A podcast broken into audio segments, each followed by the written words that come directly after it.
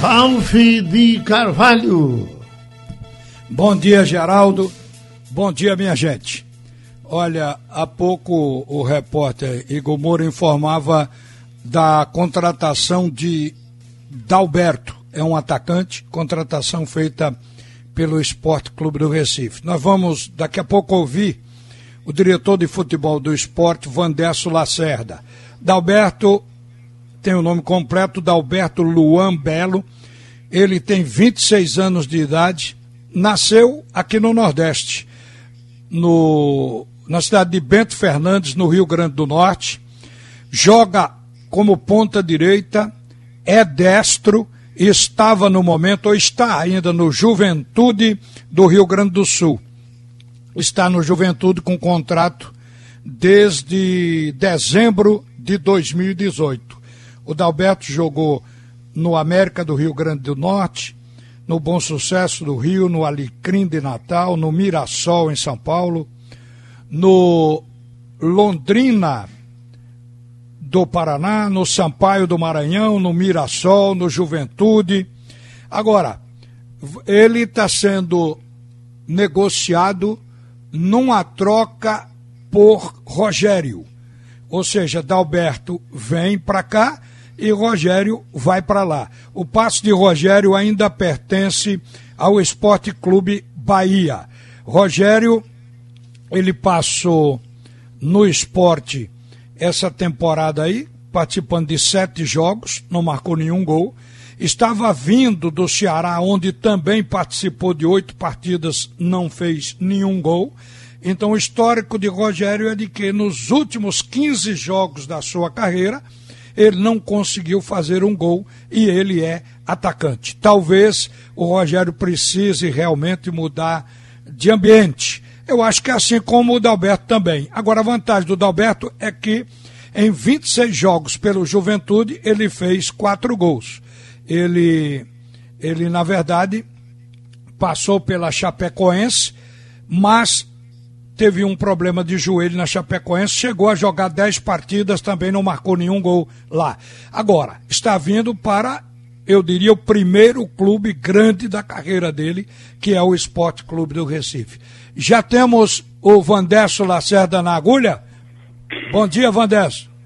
Bom dia, Ralf. Bom dia aos ouvintes do programa Geraldo Freire e bom dia, Grande Nação Rubro-Negra. O que é que você diz dessa transação do Dalberto? Uma das necessidades do esporte era um ponta veloz, pedido do Jair Ventura. Mas parece que vocês continuam agora na busca de um centroavante. Seria isso, Vandesso? Olha, nós estamos atendendo de acordo com a necessidade e das condições financeiras do clube aquilo que o nosso treinador Jair está solicitando. Então eu acho que a transação que envolveu o Rogério e o Alberto foi importante porque principalmente o Rogério que não vem com uma fase boa não vem fazendo gols, mas é um grande jogador, um jogador de grupo, um jogador interessante. E o Dalberto é, já tem uma performance melhor. Então eu acho que nesse quesito, tanto foi bom para o Juventude, tanto foi bom para o esporte, como foi bom para Dalberto e Rogério. Vamos torcer que ambos os atletas tenham um bom desempenho, sejam felizes nessa nova jornada. Ô Vanderson, você é, digamos, calejado em futebol. Você tem um histórico aí como dirigente, me parece, de 11 títulos na ilha. Estou errado, não? É Errado. Quantos foram? São 15. e não desculpa 16. É 14 Pernambucano e duas Copas do Nordeste. Bom, como presidente do clube, sempre como diretor de futebol, sempre atuando junto aos jogadores. O, o Jair Ventura, ele está tendo, para mim, é a minha visão, uma, um momento de sinuosidade. Tem partida que o esporte joga bem, agrada, tem outras que o esporte às vezes até ganha o jogo jogando retrancado com um futebol é, realmente difícil de se gostar. E mas chegou a 25 pontos. Isso significa dizer, se no primeiro turno ele conseguiu 25 pontos, conseguirá certamente no segundo turno pelo menos mais 20 para se manter na competição. Mas o que é que você acha e o que é que você, como dirigente experiente, acredita que está ocorrendo para o time do esporte oscilar assim? A última partida, só para refrescar a memória, o esporte não jogou bem diante do, do Vasco da Gama, acabou perdendo por 2 a 0. A que se deve isso?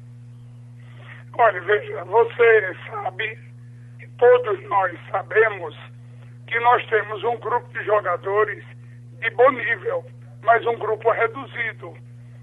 As condições financeiras do esporte não permitiu que o esporte fizesse investimentos, até porque é, só se contrata e se faz investimento com dinheiro.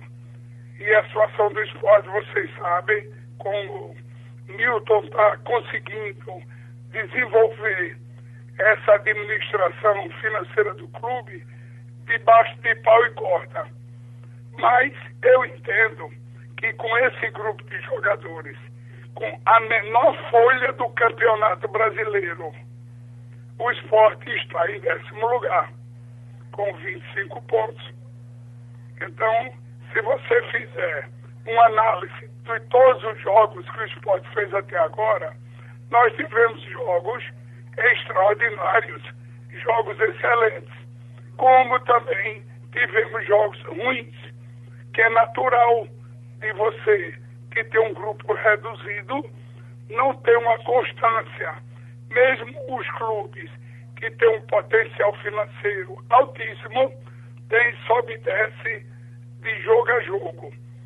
Então você veja mesmo que o clube com o maior potencial financeiro, que é o Flamengo, levou de quatro a pouco tempo. Mas é, o esporte a... tem uma trajetória, Vanderson interessante. O esporte tem um aproveitamento de 38, presta atenção nos números, 38,8% quando joga com times da parte de baixo da tabela, do décimo lugar para baixo. Então, 38%. Quando o esporte joga, eu estou falando o que já passou, quando o esporte jogou com adversários da parte de cima, o rendimento foi de 40,7. Eu repito, 40,7 jogando com, com o adversário da parte de cima e 38,8 jogando com o adversário da parte de baixo. Será que o time grande é, aparece como desafio e motiva mais esse time do esporte? Seria esse o caminho?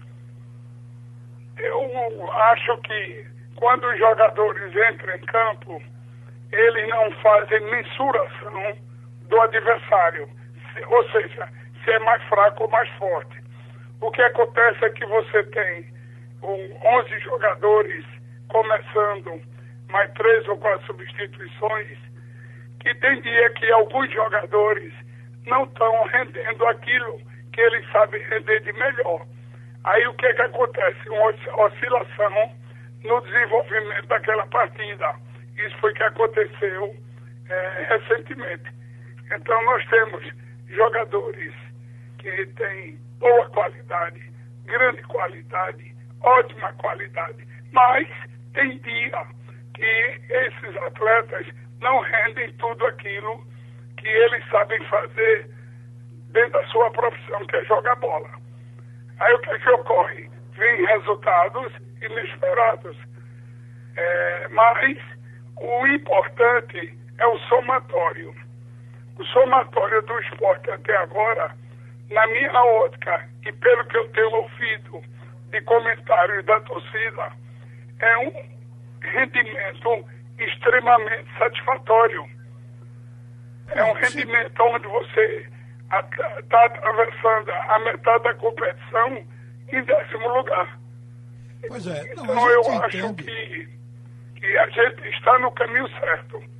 A gente entende que nessa circunstância de pouco investimento, às vezes a gente reclama discute, comenta uma partida e até classifica como fraca ou ruim tecnicamente, mas todo mundo está exaltando a campanha pela soma de pontos. Eu tenho a impressão que, como você traçou aí, nesse momento do esporte vale mais os pontos do que a bela apresentação. Mas olha, eu quero entrar aqui numa coisa que você já passou por isso várias vezes. No campo político do Esporte Clube do Recife. É, o, o, a chapa de Milton Bivar ainda não está completa, mas tem impressão que você se inclui nessa chapa que vai para a reeleição. Seria isso? Com certeza. É, Milton, no momento que decidiu continuar na presidência do clube, então a regra era não sai ninguém. E eu não vou quebrar a regra. Nós vamos juntos enfrentar mais um biênio e pedir a Deus que esse próximo biênio, que Milton na presidência e Manolo, Manuel Veloso, na vice-presidência, na vice-presidência, tenham condições de fazer um belo trabalho no comando executivo do clube. Vandesso, obrigado por atender a Rádio Jornal. Um bom dia para você e sucesso para o esporte, viu? Tá, muito obrigado, Ralf. Muito obrigado pela oportunidade e sempre que possível estou à sua disposição.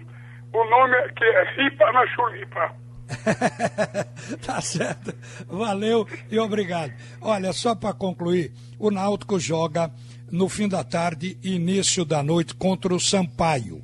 O jogo é um jogo de suma importância porque está se questionando já a avaliação do treinador Gilson Kleina, então é um jogo de sobrevivência. Agora, a diretoria do Náutico, do presidente a todos os demais membros, toda essa diretoria vai estar presente no jogo hoje como uma demonstração de apoio para que o time realmente corresponda dentro de campo e que o Gilson permaneça. Hoje também o Brasil joga contra a equipe do Uruguai. Uruguai sem Soares, o Brasil sem Neymar. Mas o Brasil ganhou as três partidas que jogou até agora. E isso é o que conta ao cabo e ao fim de tudo. Volta na Supermanhã, Geraldo Freire. Ralf volta às 12 horas e 30 minutos.